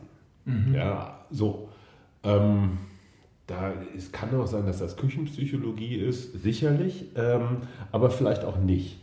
Und ähm, wo wir jetzt sind an dem Punkt des Gesprächs, den finde ich hochspannend. Es gibt kein eindimensionales Laufen. So von wegen, da ist jetzt ein Trainingsplan und den schrubbe ich ab und dann mache ich das. Sondern es besteht aus irre vielen Komponenten. Du hast es erwähnt. Es gibt die verschiedenen Religionsführer. Ja? Mhm. Von Abu Ghraib bis Matthias Marquardt, den ich sehr schätze. Ähm, die einen sagen dicke Sohlen, die anderen sagen dünne Sohlen, die einen sagen vegan, die anderen sagen nur Schweinefleisch, also was auch immer. Ähm, es gibt verschiedene psychische Momente, auch zum Beispiel, ich kenne ganz, ganz viele Männer, äh, äh die gerade äh, eine Familie gegründet haben oder beziehungsweise die eine Frau haben, die die Familie gegründet hat, ähm, die auf einmal feststellen, ach du Scheiße, äh, das soll es jetzt gewesen sein. Genau, das war mein Leben. Das geht ja gar nicht mehr weg mit den Kindern. Das habe ich ja die nächsten 20 Jahre an der Backe. Wir sind ja, wir sind ja gewohnt, irgendwie alles in unserem Leben entweder vorzuspulen oder zu löschen oder mhm. zu überspringen oder sowas. Mhm. Ja, bei Netflix gucke ich mir halt die nächste Serie an, wenn die eine nicht gefällt. Das funktioniert im richtigen Leben leider nicht so mit dem Löschen und Überspringen. Das heißt, du läufst oder manche laufen nicht nur irgendwo hin, sondern sie laufen auch vor was weg. Midlife Crisis. So, äh, Midlife Crisis wäre ein so ein Begriff. Äh, und dann nächster Punkt, was ich an mir selber äh, erlebt habe, man kann es übertreiben. Und dann kommst du mhm. tatsächlich, und dann sind wir wieder bei Jan Frodeno, natürlich auf einem ganz anderen Level, aber in so ein Burnout rein, mhm. wo der Körper wo der Körper immer müder wird und du denkst, boah scheiße, du wirst ja immer langsamer, du musst mehr trainieren. Das heißt, du schraubst dich noch tiefer in diesen Erschöpfungszustand rein. Das führt aber auch dazu, dass die Birne erschöpfter ist. Das führt dazu, dass du für deine Umwelt, für deine Mitmenschen der letzte mhm. Heuler bist. Ja. Also keiner, keiner will mit dir reden, weil du nur schlecht gelaunt bist, rumhustest, dann kommen die Infektionen dazu und idealerweise dann noch irgendwas am Herz und dann machst du, machst du mit Mitte 40 die Augen zu. Also jetzt übertrieben. Ja. Aber Laufburnout ist auch so ein Ding. Und zwischen all diesen verschiedenen Anforderungen und Aspekten und Möglichkeiten und Gefahren jetzt so seinen eigenen Laufweg zu finden, mit dem man wirklich aus tiefstem Herzen glücklich ist oder sich mhm. arrangiert hat, das ist echt ein Projekt. Und es klingt so einfach, dieses Laufen. Ja, es klingt echt einfach. Und viele, die jetzt schon eine Weile äh, joggen oder auch laufen, haben ja auch die, vielleicht die ähm, äh, auch, auch, gemerkt, dass man tatsächlich besser, schneller und entspannter läuft, wenn man zufrieden ist und man glücklich ist. Ist das so? Äh, ja, ich, äh, dummerweise gehört immer auch Training dazu. Oh. Aber Ron, Ron Schmidt zum Beispiel, Trainer, Trainer bei den Potsdamer Triathleten und am, mhm. am Olympiastützpunkt, ähm, der, der zum Teil auch Privatleute auf zum Beispiel einen Ironman vorbereitet der sagt, der sagt eins, das finde ich ganz spannend. Der sagt, beim Schwimmen extrem wichtig Technik und Ausdauer, damit du gut aus dem Wasser kommst. Mhm. Die Königsdisziplin ist einfach das Radfahren bei einem Ironman, 180 Kilometer am Stück. So, und dann läufst du ja noch einen Marathon hinten drauf. Interessanterweise sollte man ja meinen, du musst besonders viel Marathon trainieren, weil das am Schluss kommt und weil das eigentlich die größte Herausforderung ist. Ron Schmidt, der sehr erfolgreich ist mit seinen Athleten, sagt genau das Gegenteil. Diese ollen Laufkilometer da hinten, wenn du die Grundlagenausdauer hast, schaffst du sowieso. Der lässt für einen Ironman nie länger als 15, 18, 20 Kilometer Laufen trainieren, weil der sagt, das Laufen stresst den Körper am meisten. Das macht dich richtig leer. Aha. Auf dem Rennrad hast du ja nicht immer dein Körpergewicht, was du wieder hochfedern musst, sondern da pedalierst du ja so, so locker vor dich hin und Schwimmen ist äh, geht auch so, was die Belastung für, für, für Gelenke mhm. und, und, und sowas angeht. Das, und da sind wir wieder bei deinem Punkt. Ähm, trainieren, ja, aber vernünftig trainieren und wissen, was der Körper braucht. Peter Greif, mit dem ich seit, mit dem ich seit zehn Jahren eine herzliche Hassliebe verbinde, der Schleifgreif, ähm, äh, äh, der schrieb jetzt neulich in seinem Newsletter was Hochinteressantes über Bergläufe. So von wegen, oh, bergauf ist total super, weil ne, man mhm. hebt die Beine mehr, schnellere Frequenz, mehr Muskelkraft, weil bergauf, das ist das total geile Training. Und schrieb dann aus seinem langen, langen Läuferleben, wie sie in, ich glaube, in Davos waren, wie sie da bei sich im Harz rumtrainiert haben und so weiter. Und er sagt, ich habe das eine Saison nach der anderen versucht, mit Bergläufen besser zu werden und ich habe festgestellt, ich bin schlechter geworden, weil es für mich zu hart, zu falsch, nicht in Ordnung war. Das muss man aber erstmal rauskriegen. Man muss ja auch wieder runterlaufen. Das ist zum Den Beispiel Berg. auch so ein Punkt. Wieder runterlaufen ist für die Gelenke so bam, bam, bam. Haut, mhm. so. so alle sagen dir, du musst Bergläufe machen, mhm. weil dann kommt richtig der Punch. Und dann stellst du irgendwann für dich fest, scheiße, ich werde schlechter. Mhm. Und dann zweifelst du natürlich an dir und sagst, du machst zu wenig Bergläufe, du machst die falschen Bergläufe, du machst zu kurze mhm. Bergläufe. Den Mut zu haben und zu sagen, legt euch doch gehackt mit euren verdammten Bergläufen, ich mache was ganz anderes. Das, das braucht einfach auch eine gewisse innere Kraft. Mhm. Ähm, so, und jetzt sind wir bei dem Thema glücklich und zufrieden. Läuft da jemand besser? Ich glaube ja, wobei ich glücklich oder zufrieden definieren würde als im Einklang mit Körper, Geist und Seele. Ja. Das heißt, meine Motivationslage muss klar sein. Ich, idealerweise renne ich nicht vor was weg. Und wenn, dann weiß ich wovor. Ähm, ich muss wissen, was tut meinem Körper gut im Training und wie werde ich wirklich schneller. Zum Beispiel dieses, diese, diese Kunst vor einem wichtigen Wettkampf drei Tage lang die Füße hochzunehmen. Und jetzt nicht nochmal eben schnell ja. zu gucken, was so geht, sondern wirklich konsequent die Hufe ruhig zu halten. Super. Wer kann das? Wenn du vor so einem Wettkampf bist, so Adrenalin und alles schüttelt dich und ach komm, mhm. abends nochmal eben schnell um Block, nochmal richtig Gas würde Ron Schmidt sagen, hey, ihr spinnst, ja. Du verballerst genau die kostbaren Bruchteile, die du hinterher im ja. Wettkampf brauchst. Meine Theorie ist, das sind dieselben Leute, die früher von der Arbeit noch schnell Vokabeln gelernt haben. Also, von der Klassenarbeit. Von der, Englisch, von der Englischarbeit noch äh, zwei Minuten vorher irgendwelche Vokabeln versucht haben, sich reinzudrücken. Das funktioniert dann einfach nicht mehr. Es dient der Nervenberuhigung. Eben, das Aber ist, nicht der Leistung. Genau. Ja. Aber jetzt hast du äh, vielleicht den einen oder anderen Läufer so ein bisschen, ich will nicht sagen runtergezogen, aber der denkt sich so, oh Gott, ich krieg Stress durch den Marathon, alles schlecht. Ähm, aber es ist eine Reise zu sich selbst, wenn man es ein so bisschen ähm, so esoterisch ausdrücken möchte. Und irgendwann erkennt man, wer man ist, auch als Läufer und kann dann vielleicht besser einschätzen, wie man trainiert, was man trainiert. Ähm, welches Leistungslevel man selber hat, wo die Grenzen sind, wo man sagt, oh, hier kann ich ein bisschen schieben, aber auch nicht zu weit. Und ich glaube, das ist dann sozusagen so eine Art Zufriedenheitszustand, der vielleicht dann ähm, zu einem besseren oder zu einem gesünderen und, und, und gutem, ausgewogenen Laufen vielleicht führt. Und an dem Punkt bist du wahrscheinlich schon eine Also Weile. ich wollte auf, überhaupt, auf, auf, gar keinen Fall schlechte Laune erzeugen, so von wegen, boah, alles, alles scheiße, was jeder treibt, sondern im Gegenteil ermuntern zu einem, zu einem selbstbewussten Begucken, was machst du da eigentlich? Und auch zu einem selbstbewussten Bilanzieren, was tut mir gut. Mhm. Und wir leben nun mal in, der, in so einer ganz komischen Leistungsgesellschaft. Ich bin ja so ein, so ein, so ein Wirtschaftswunderkind, aufgewachsen in den 70er und 80er Jahren. Und mein Vater hat mir noch eine geklebt, wenn ich die Hände in den Hosentaschen hatte. Ja, weil das ein, ein deutlich sichtbares Zeichen von Untätigkeit war. Faul. Ich heute noch so. Ja, ja, hat uns nichts geschadet.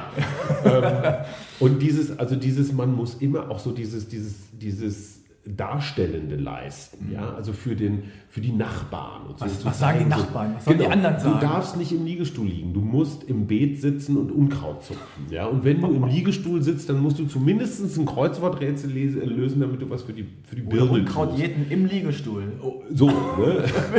Ähm, was ich damit sagen will, dieses, ähm, äh, äh, was andere Menschen vielleicht besser können als Deutsche, äh, einfach mal chillen. Ja. Was auch unsere Kinder, glaube ich, inzwischen besser können Ja, als wir. Und zwar ohne schlechtes Gewissen chillen. Das ist echt schwierig. Und das, produktiv sein. genau, und zwar bewusst, absichtlich, fröhlich, unproduktiv sein und nicht nützliches, ökonomisch wertvolles Mitglied der Gesellschaft.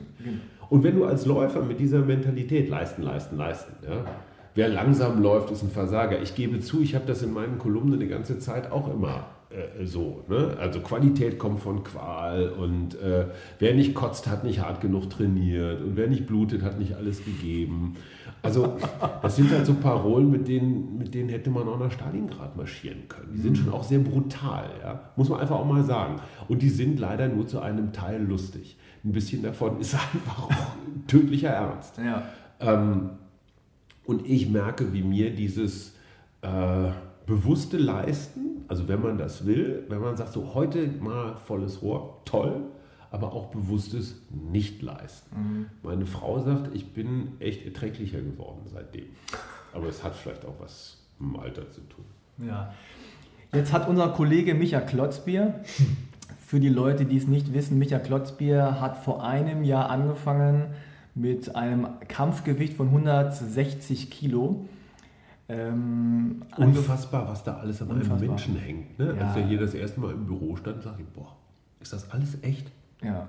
Ist das alles an einem armen Knochengerüst befestigt? Der, der gute Mann konnte sich äh, tatsächlich seine Sch- Schuhe nicht mehr zubinden. Nicht, die mehr, nicht mehr gut. Slipper, ne? ja, ja. so Crocs. Flipflops. Ja. Nee, aber er konnte, also er hatte Schwierigkeiten, er, er ge- ge- geriet außer Puste, wenn er seine Schuhe zuband.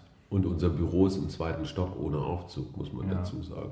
Also dieser junge Herr, Micha Klotzbier, hat dann angefangen zu sagen, okay, ich versuche mal abzunehmen und dann 2016 den Berlin-Marathon zu laufen. Mhm. Das ist natürlich aus einer, einer Wette entstanden, aus einer Bierlaune, wie das immer so äh, Fast anfängt. jeder Marathon. genau. Ja, ich laufe dann mal Marathon 2016. Und er hat es geschafft, innerhalb von neun bis zehn Monaten 50 Kilo abzunehmen. Also er hat 110 Kilo auf der äh, Waage stehen gehabt. Respekt. Das hat wirklich Respekt verdient. Allerdings kam dann so eine Art Jojo-Effekt. Äh, seit Oktober läuft es nicht mehr ganz so gut, äh, er ist nicht mehr ganz so diszipliniert und äh, es steht immer noch so bei rund 110 Kilo. Jetzt ähm, ist der Punkt, wo er im Grunde entscheiden muss, laufe ich diesen Ma- Berlin-Marathon 2016 mit meinen 110 Kilo? Er wollte eigentlich unter 100 kommen. Sein Arzt Doc Di Meo hat gesagt, ähm, er muss ihn, also Doc Di Meo, einmal abnehmen. Er wiegt 60 Kilo, also bei 90 Kilo würde er sagen, ja, jetzt können wir über Marathon zumindest anfangen zu reden. Er hat jetzt 110, sagt, oh, ich will so gerne da mitmachen und ich will gerne laufen und Marathon und äh, ich habe ja schon so einen halben fast geschafft irgendwie und ähm, hat jetzt eine Kolumne darüber geschrieben, die bei Spiegel Online äh, gerade erschienen ist. Äh, da haben die Leute abgestimmt, soll er laufen, soll er nicht laufen. Weil alles spricht im Grunde dagegen. Nur seine Lust und seinen Willen und sein Wunsch, sein Traum, ja, der spricht dafür. Derzeitiger Stand ist ungefähr 15.000, 16.000 Leute haben abgestimmt. Mm, 77% sagen nein, bitte Ja. nicht. 20, 23 Prozent, 24 Prozent sagen, ja, mach mal. Ja, genau. das, die wären auch früher ins Circus Maximus gegangen und hätten sich angeguckt, wie die Tiger die Gladiatoren zerfleischen. Was, äh, was wäre dein Rat an den. Also, erstens mal, Micha ist kein Läufer. Also jetzt mal so von, Ja. vom Typus her. Micha Er ist bisher noch nicht gelaufen, er darf Eben, nicht laufen. Micha ist Fußballer, gelernter Fußballer. Der war in seiner Jugend in der Hessen-Auswahl. Ja? Hey, nicht so schlecht. Ja. Dann hatte er eine ernsthafte Knieverletzung, die ihn aus seiner Fußballkarriere 2 sogar rauskatapultiert hat. Und dann hat er mit der Fresserei angefangen und hat sich mal eben so locker verdoppelt vom Körpergewicht her. So, ich habe mit ihm diesen Silvesterlauf gemein, das heißt nicht ganz gemeinsam, sondern ich habe den Hintern abgefroren, während ich im Ziel auf ihn gewartet habe. Ich war, ich war nicht übermäßig schnell, da sind zwei, zwei richtig miese Berge drin. Ähm, ich habe irgendwie 50 Minuten gebraucht für die 10 Kilometer. Und dann stand ich im Ziel und ich hatte mir auch was Warmes angezogen. Es war ein bisschen ungemütlich. Ich dachte, boah, habe ich den verpasst oder irgendwas? Dann schon nach Hause gegangen. Der Ansager schon so palim, palim, wir bauen dann mal ab. Ach nee, da hinten sehen wir noch. Oh ja. Und dann war es Micha mit drei Mädels, die auch alle ganz gut dabei waren.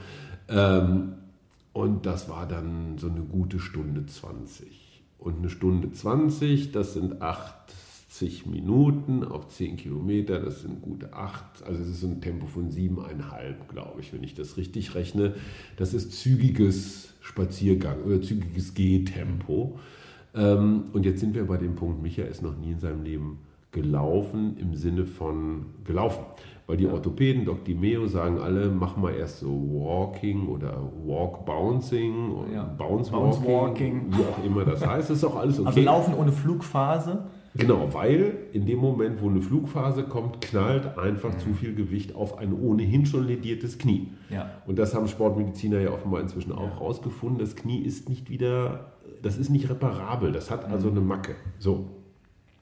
Und er hat immer noch Übergewicht. Und er hat noch immer Übergewicht. Noch. Also er ist kein Läufer, ja. er ist nicht besonders gut, er ist, er ist für seine Verhältnisse in Form, aber er ist nicht so, dass er jetzt in wann ist das im September irgendwie in, in, in acht Monaten marathonreif ist.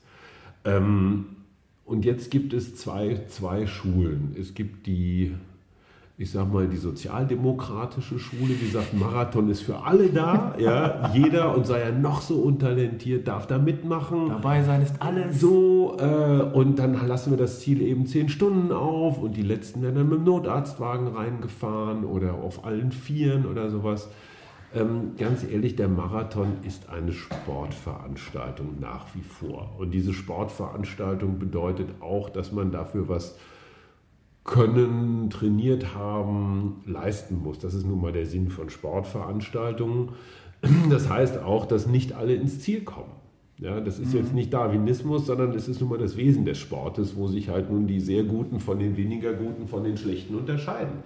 Und ich kenne das selber. Ich habe hier beim Berlin-Marathon, ich dachte, ich sei gut trainiert gewesen bei Kilometer 39 einmal, also ich war so auf, auf, auf 3,45er Kurs von der Zeit her. Zwei, drei Kilometer vom Ziel machte es nur BAM und ich konnte keinen Schritt mehr gehen. Meine guten alten Krämpfe waren wieder da. Ja. Killerkrämpfe. Und genau, die Killerkrämpfe. Und egal, wie ich das finde, ja, und ich kann sagen, eigentlich hätte ich, nein, habe ich nicht. Ich habe es einfach nicht hingekriegt. Ich bin dann tatsächlich sehr, sehr, sehr äh, entwürdigend ins Ziel gestolpert, in einer sehr bescheidenen Zeit. Ich habe für die letzten drei Kilometer irgendwie eine halbe Stunde gebraucht. Ähm, das ist aber auch gut so, weil da einfach klar wird, Marathon ist Marathon ist Marathon. Ja? Dr. Meo sagt ja, Marathon ist wie Oktoberfest oder ist Oktoberfest. Das heißt, äh, also die ganze Zeit äh, Party, Party, Party und gehst an deine Grenzen, absolute Grenzen. Genau. Das ist kein Spaziergang. So, das ist der Punkt. Und ähm, es gibt halt dieses letzte, ich sag mal so das letzte Viertel des Marathons, das sind alle die, die so jenseits der sechs Stunden unterwegs sind. Ähm, ich habe das mal versucht, in Hamburg wollte ich mal letzter werden beim Marathon. Ja? Ich bin absichtlich ganz lange stehen geblieben, habe gewartet äh, und bin dann so mit den letzten unterwegs gewesen, weil der letzte sollte 1066 Euro, weil irgendeine 106,6 Radio hatte die, die, die, ah. die Loser-Prämie ausgerufen, für den der letzte wird. Und für mich war das journalistisch interessant zu gucken, was sind das für Menschen da hinten. Und eine Frau, mit der ich dann die letzten sieben, acht Kilometer gegangen bin, wirklich gegangen, sagte, ja, Marathon, das wollte sie ja immer schon mal, aber sie hätte auch nie mehr als neun Kilometer trainiert. Und da sage ich, pass auf, es ist auch, man glaubt das gar nicht, aber auch ein Intelligenzsport. Und wenn du zu doof bist, dich richtig vorzubereiten oder einfach mal zu googeln, so geht Marathontraining, dann hast du es auch nicht besser verdient. Das hast du dir gesagt auf der Strecke. Nein, das habe ich, ich, du, es war, es war, in, eine, in es, war es war eine einfache, nette mhm. Frau. Ich dachte, das ist aber auch sehr mutig habe ich gesagt. Das ist für mich aber eine völlig andere Veranstaltung als das, was da in den ersten drei Vierteln läuft, wo, wo die Leute, egal ob zwei, drei, vier, fünf, sechs Stunden, aber sie laufen. Und man darf auch, wenn man völlig im Eimer ist oder der Hammermann kam, darf man natürlich auch ein paar Schritte gehen. Um Gottes Willen, ich will da gar keine Regeln aufstellen. Aber das gesamte Ding durchzuwandern, um dann nach acht Stunden im Ziel zu sein, ist nicht in Ordnung. Also, das, ich finde, das verarscht die vorne auch so ein ganz klein bisschen. Mhm. Und ich würde es unserem Micha ersparen wollen, dass es ihn dass er so einen Marathon zu Ende bringt, der eigentlich nach unseren Kriterien kein richtiger Marathon ist. Mhm. Ja, ich kann auch einen Ironman machen, wenn man mir eine Woche Zeit lässt. Dann komme ich auch über die Strecke. Aber, aber es, es ist nicht der Sinn dahinter. Mhm. Ja. So, und jetzt mal abgesehen von der gesundheitlichen Komponente, äh, sind wir noch bei einem anderen Punkt und der ist bei Michael. Wir waren jetzt ein paar Mal zusammen hier im Park Bounce Walking, Laufing, Quatsching, Stretching. Und das Interessante ist, und das ist halt jetzt in dieser Konstellation besonders, Micha kriegt sehr viel Zuspruch von der Community, die alle sagen, boah toll, du hast abgenommen, wie du das machst und du bist mein Vorbild und ich will das auch mhm. und, und, und. Ähm, das treibt einen natürlich auch von der Motivation her vielleicht manchmal auch in Bereiche, die nicht gesund sind und der denkt, oh, ich muss das jetzt, ich bin das der Community schuldig und die erwarten das von mir. Und ich habe versucht, ihm klarzumachen, ey, ähm, wahre Größe, so wie ich sie verstehe, ist zu sagen, liebe Leute, habt Verständnis, aber das wäre nicht klug. Ich überfordere mich. Er hat gerade, also die haben noch ein relativ junges Kind als Familie. Ich sage, kümmere sie mal lieber zu, dass du dieses Dreieck Arbeit, äh, Familie, Beziehung, Privatleben, jetzt ist es ein Viereck, ähm, dass, du das, dass du das voneinander kriegst. Ja? ja? Und wenn du alles diesem Marathon unterwirfst, wirst du erstens deine Gesundheit ruinieren, zweitens deine Freizeit komplett besetzen, viertens nicht, drittens nicht so gut sein, wie du wirst. Und das Schlimmste ist, und das kenne ich, ist das schwarze Loch nach dem Marathon. Wenn du dieses große Ziel Marathon erstmal erreicht hast, dann war bei mir jedenfalls die Tendenz zu sagen, ah, Gott, bin ich ein Held. Ja, man rennt mit diesem Finisher-Shirt irgendwie Tag und Nacht durch die Gegend und jeder, der nicht bei zwei auf den Bäumen ist, muss sich nochmal die Marathon-Geschichte, wie du dann bei Kilometer 37 heldenhaft und dann und dann. So, aber dann weiterzumachen, dann wieder neues Ziel, neuen Rhythmus, neuen Tritt für dich zu finden, extrem schwierig. Und wenn ich mich ja richtig verstanden habe auf unseren gemeinsamen Ausläufen, dann ist er so ein Etappenmensch. Im Sinne von, so, Fußballkarriere beendet, jetzt kann ich mich erstmal entspannen und fett werden. Marathon beendet, lege ich jetzt die mhm. Füße hoch und wieder äh, nach dem, nach dem Vorbild Joschka Fischer wieder zurück zu alter Größe. Andererseits ist er ja auch ein Mensch, der anscheinend ähm, die Herausforderung braucht. Klar. Und vielleicht, eine Theorie, vielleicht braucht er den Marathon als großes Ziel, mhm. damit er jetzt quasi sagt, pass auf, ich nehme in zwei Monaten 20 Kilo ab, dann mache ich äh, Power-Marathon-Training nach Beck in drei Monaten zum Marathon mhm. und dann bin ich fit und äh, stolziere dann in sechs Stunden durch. Und dann habe ich mein Ziel erreicht und super geil alles. Ja, und jetzt, äh, und jetzt kommt der Entschleunigungsberater und sagt im Prinzip alles richtig. Ähm, ich habe in einem meiner zahlreichen, unglaublich großartigen Bücher, habe ich das auch mal so geschrieben. Ich weiß gar nicht, woher die Einsicht kam, aber ähm, Ziel halbieren, Vorbereitungszeit verdoppeln. Das ist gerade für Menschen, die auch sonst noch ein Leben haben, ein extrem hilfreicher Rat. Das heißt, in 2016 kannst du vielleicht zum Ende des Jahres eine tolle 10 Kilometer Zeit anpeilen und erstmal gucken, macht dein Körper das mit. Und du gehst nicht gleich auf die riesig langen Strecken. Du kannst dann im Jahre 2017 einen Halbmarathon anpeilen, was immerhin schon mal 21 Kilometer sind. Und das ist schon kein Spaß mehr. Und wenn das auch alles gut ist und funktioniert und du deine Stabilisationsübung gemacht hast, der Orthopäde äh, grünes Licht gibt, du immer noch deine Familie, deine Beziehung und deinen Arbeitsplatz hast, dann kannst du in 2018 den Marathon laufen dann hast du immer noch die Motivation durch das große Ziel. Du hast sie nur durch eine zweite extrem wichtige Zen-Tugend bereichert, nämlich Geduld. Das ist ja das, was viele unterschätzen, das nicht. Also viele wissen, ja, der Marathon ist lang, ist schwierig, habe ich gehört. Mhm. Und ähm, 42 Kilometer bin ich noch nie gelaufen. das wird schwer werden, aber was die meisten unterschätzen, ist ja, dass das Training oder die Vorbereitung davor auch langen Atem und Ausdauer braucht und benötigt und dass man, dass dieser Weg womöglich viel, viel schwieriger ist ja, Absolut. als der Marathon selbst. Beziehungsweise es steht ja, ja auch in, im Zusammenhang. Es steht sehr im Zusammenhang. Das ist wie beim Boxen. Der Wettkampf selber ist Spaß. Also wir haben neulich mit Wladimir Klitschko geredet, der sagt auch, hey, Wettkampf, toll. Ja, dann, kann, dann kommt alles raus, also wenn man nicht gerade äh, da gegen Tyson Dingsbums da einen auf die Nuss kriegt. Ähm, aber der Wettkampf selber ist nicht das Problem. Die Vorbereitung ist das Ding. Und ich zum Beispiel habe so, ich, ich, ich war damals in so einer Trainingsgruppe, äh, wo einfach nur Zeit geprügelt wurde. Ne? Also immer 1000 Meter, 2000 Meter, Zeit, Zeit, Zeit, Zeit. Das musste immer schnell sein. Was viel, viel, viel zu kurz kam, das habe ich jetzt bei den Triathleten und auch durch das Schwimmen gelernt, ist alles das, was Bewegungsapparat angeht. Also die Hüftmuskulatur, die Bauchmuskulatur, die Rückenmuskulatur. Wie häufig höre ich von diesen Tempoprüglern, dass sie einen Bandscheibenvorfall haben, dass irgendwie ein Gleitwirbel, dass ein Hüftschaden oder was der Geier was ist. Ja. Jan Frodeno hat mir gesagt, so zwischen 15 und 20 Prozent seines Trainings ist nur Stabilisationstraining, also Rumpfstabilisierung. Ja, und das sind alles diese komischen kleinen Muskelchen, so rund um die Hüftknochen, 30 cm drüber, 30 cm drunter, äh, inklusive so Schultern, Arme, Halteapparat, die extrem wichtig sind. Mhm. Die trainierst du beim Laufen nur unzureichend. Ja, das heißt, der Stamm wenn man mal von einem Baum redet, so die, die Äste sind total gut trainiert, also zumindest die beiden unteren. Ja, und, und der Stamm ist aber irgendwie in sich so labberig und wackelig. Und äh, ich freue mich wahnsinnig auf den Sommer, äh, wenn man wieder draußen im Park auf der Wiese äh, Liegestützen, Kniebeugen, Sit-Ups äh, und, und all diese Stütze machen kann. Mhm. Wenn ich das, Usain Bolt sagt genau das Gleiche. Wenn du einen Tag damit aufhörst, fällst du sofort zurück. Du musst es kontinuierlich machen. Der Laufstil wird besser, das Tempo wird höher, die Ermüdung geht zurück.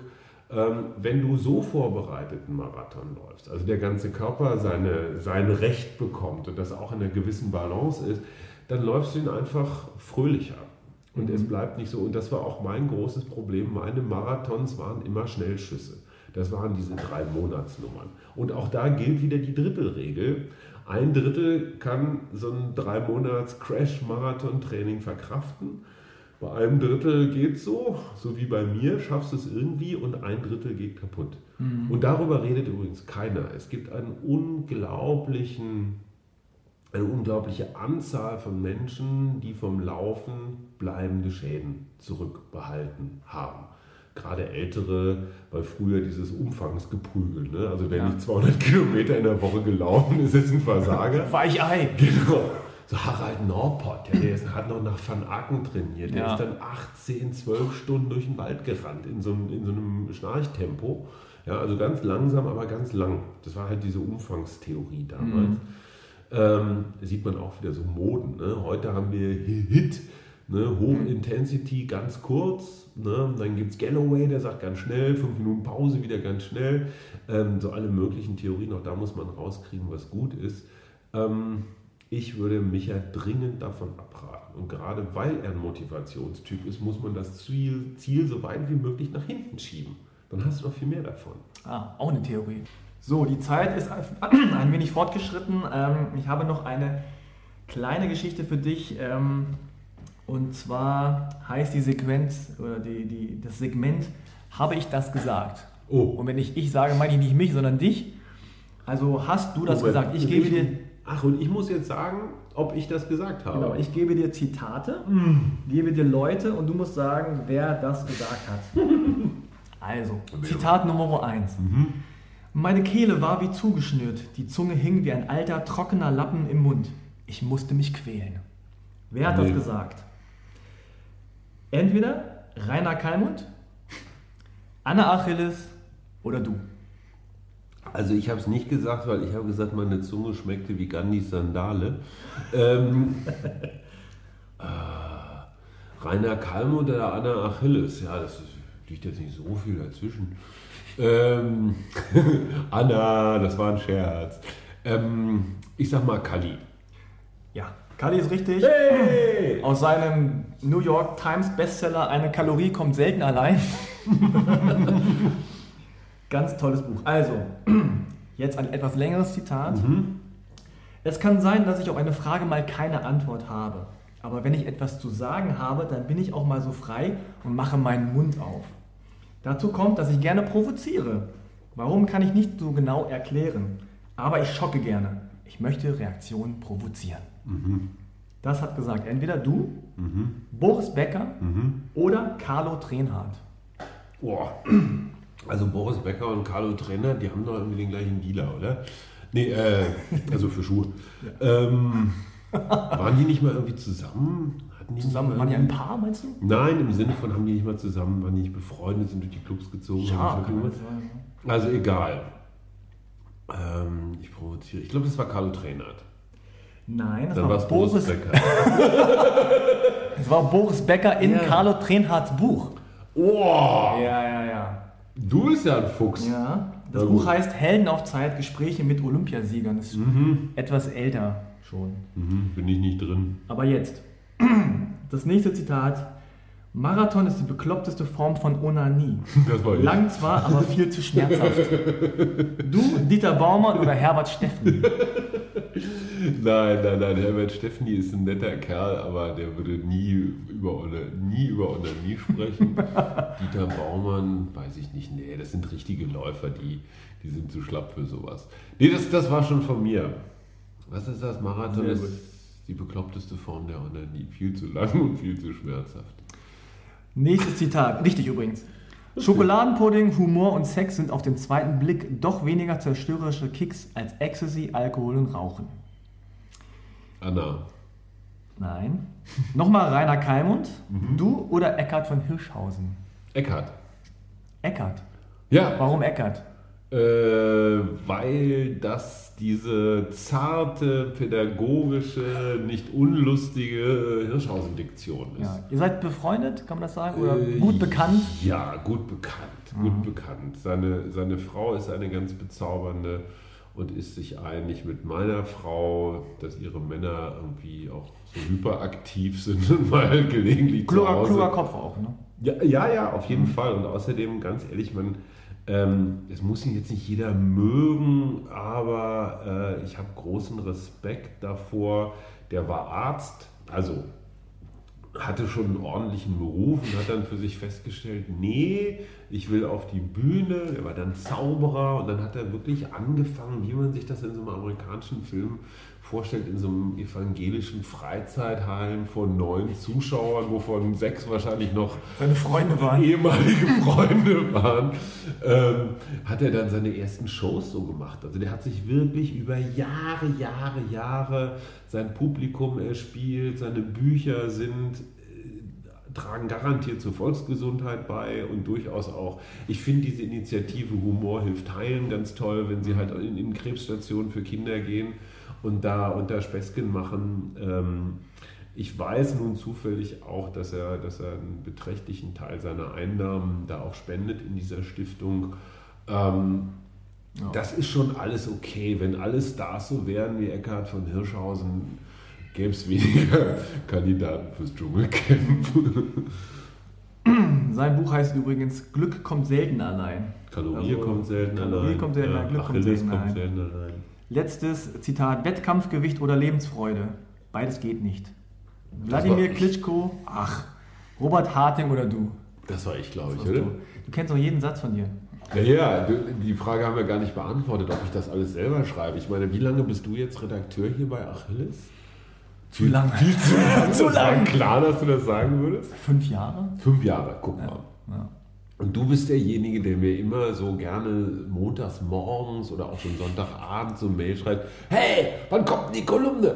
Aber nett. Und ja. Mit vier Ausrufezeichen. genau. Und groß geschrieben, gefettet. Und ich, äh, ich sage: Ich bin gar nicht dran, Anna ist dran. Und sage: Stimmt überhaupt nicht, du bist dran. Und, ähm, Behaupte ich immer, weil du so eh nicht weißt. Behauptest du immer. Und ich glaube, kein Mensch kennt den ganzen Achilles-Texthaufen besser als du. Mhm. Äh, und, und alle die Menschen, die hier zuliefern, ob das Anna ist, ob das Michael ist, ob das jetzt Ellen ist, ob das äh, Markwort, hier unser Techniker, ähm, wie heißt der, Dubro und all diese Jungs, du kennst sie alle. Manchmal fummelst du an den Texten noch rum und du machst die meistens besser. Ähm, das nennt man Redigieren, das ist völlig in Ordnung. Und ich bin auch dankbar für alles, was, was, äh, was meine Texte schneller und, und besser macht. Aber am Da muss man Ende schreiben wir es alles selber. Ja, stimmt. So, ähm, jetzt habe ich noch ein paar Fragen aus der Community. Da, Mm. musst, da musst du dich ein bisschen ranhalten, beziehungsweise kurz, äh, kurz sprechen. Also, ähm, erstmal ein, äh, ein, einen schönen Gruß an Dirk Hofherr. Das ist der junge Mann oder äl äl- ältere Mann, weiß ich nicht, der uns geschrieben hat und gesagt hat, ihr müsst unbedingt einen Podcast machen, nachdem wir uns schon entschieden hatten, einen zu machen, aber er hatte wirklich gute Ideen und hat Dirk, eingebracht. das ist der Dirk Hofer Gedächtnis Genau. Podcast. Deswegen hat er auch ein paar, Ma- ein paar mehr Fragen. Äh, wie gesagt, so schnell wie möglich. Mhm. Was Schnell war dein absolut schönstes Erlebnis bei einem Lauf? Oh Mann, Hattest du schon mal ein schönes Erlebnis? Ja, das ist so, das ist so ganz unterschiedlich. Äh, es, gibt, es gibt Erlebnisse mit Menschen, es gibt Erlebnisse mit Naturen.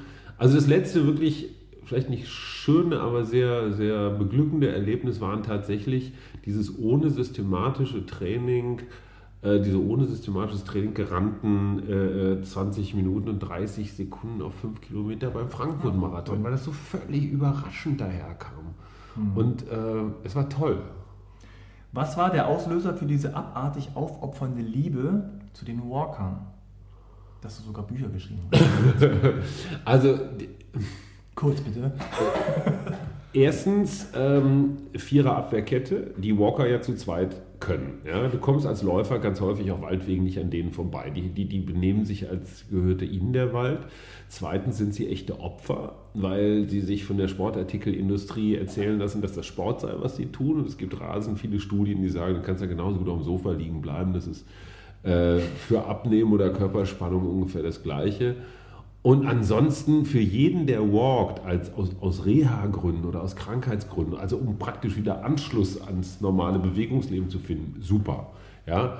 Wer glaubt, dass er mit 250 Euro teuren Oakley-Brillen und Walkingstöcken cool aussieht, der muss leider zum Arzt.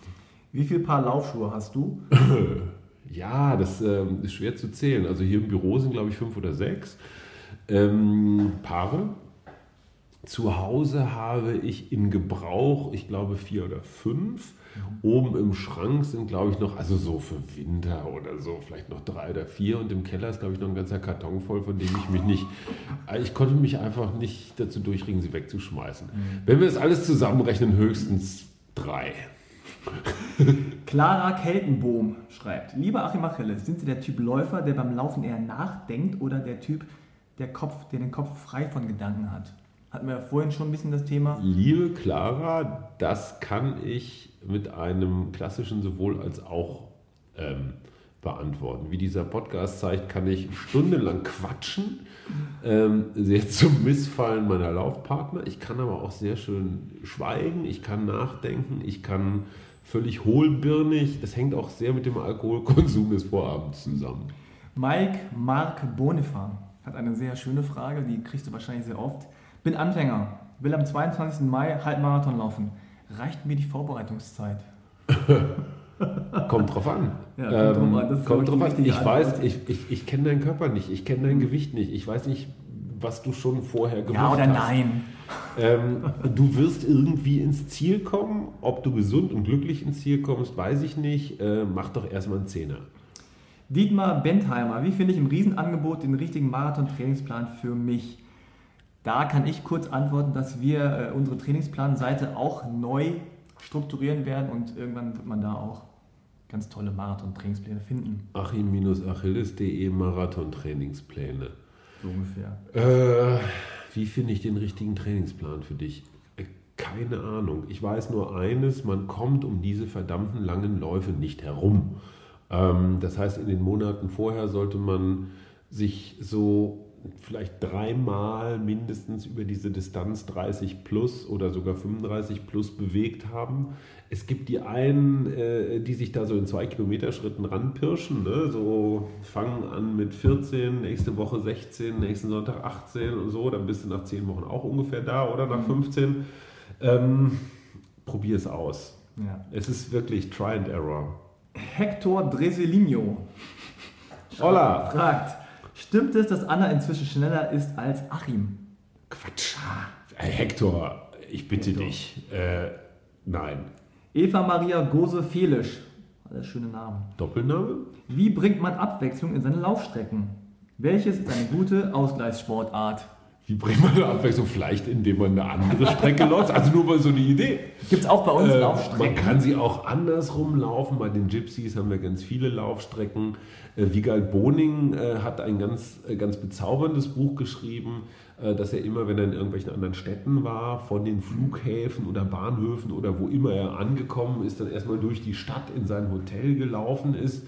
Also auch so Dinge wie nachts durch die Stadt laufen. Oder ich, ich war neulich mit Jost Wiebelhaus vom Frankfurter Laufshop, waren wir morgens, sonntags morgens in aller Frühe hier auf der Berliner Clubmeile. Und wir sind einfach durch Kotzepfützen und, und irgendwelche völlig breiten EasyJet-Touristen aus ganz Europa gestolpert. Und es war sehr lustig.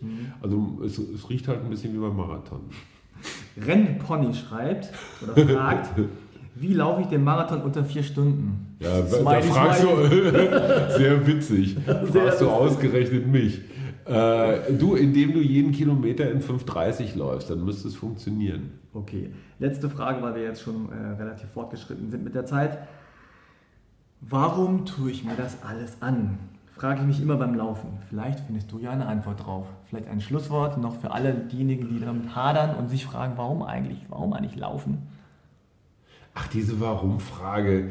Ich meine, hey, in der Geschichte der Menschheit haben wir uns im Wesentlichen damit äh, äh, die Zeit vertrieben zu laufen. Ja? Also bevor wir in festen Häusern und mit Strom und Heizung und Autos unterwegs waren, sind wir entweder hinter den Viechern hergerannt, um was zu essen zu haben, oder wir sind vor den Viechern weggerannt, weil die was zu essen haben wollten. Ja? Das ist im Wesentlichen die Geschichte der Menschheit. Äh, zumindest so der ersten paar zehntausend Jahre. Es ist drin. Äh, und früher hat sich nie jemand gefragt, warum tue ich das. Also entweder weil ich zu viel gegessen habe oder äh, weil ich wieder was essen will. Das gilt bis heute. Okay, super. Schönes Schlusswort. Mm, Wenn ihr mehr von Achim Achilles lesen, hören und äh, sehen wollt, dann geht auf die achim-achilles.de Website. Uns gibt es auch auf Spiegel Online, immer dienstags und freitags äh, im Gesundheitsressort. Schönen Gruß an die netten Kollegen aus dem Gesundheitsressort. Bei YouTube, Facebook, Twitter, alles da. Bücher E-Books, Bücher, äh, richtige Bücher, so mit Blatt und Papier gibt es. Und dann gibt es auch noch E-Books. Es gibt ein neues E-Book, äh, Lecker Laufen heißt das, Ja. mit Rezepten zu. Und demnächst gibt es die ersten 10 Kilometer, tatsächlich auch mit Trainingsplan und was man so alles beachten muss. Das ist dann eher so für die nicht mehr ganz dollen Anfänger, aber für die, die zum ersten Mal so einen Wettkampf probieren wollen. Und ich finde, 10 Kilometer ist schon eine richtig gute Strecke, um zu merken, äh, was wehtut und was glücklich macht. Okay. Dann, wenn ihr Wünsche, Anregungen, ähm, Kritik, auch nö, Kritik nicht so, aber wenn ihr irgendwas zu uns sagen wollt, uns schreiben wollt, könnt ihr das tun. Achim at achim-achilles.de Und äh, wenn ihr Kritik habt, bitte ganz nett. Wir sind sensible Wesen. Und ähm, ja, das war das äh, allererste Mal. Der erste Achim Achilles Podcast. Hat Spaß gemacht. Schön, dass ihr dabei wart. Und bis zum hoffentlich nächsten Mal. Tschüss!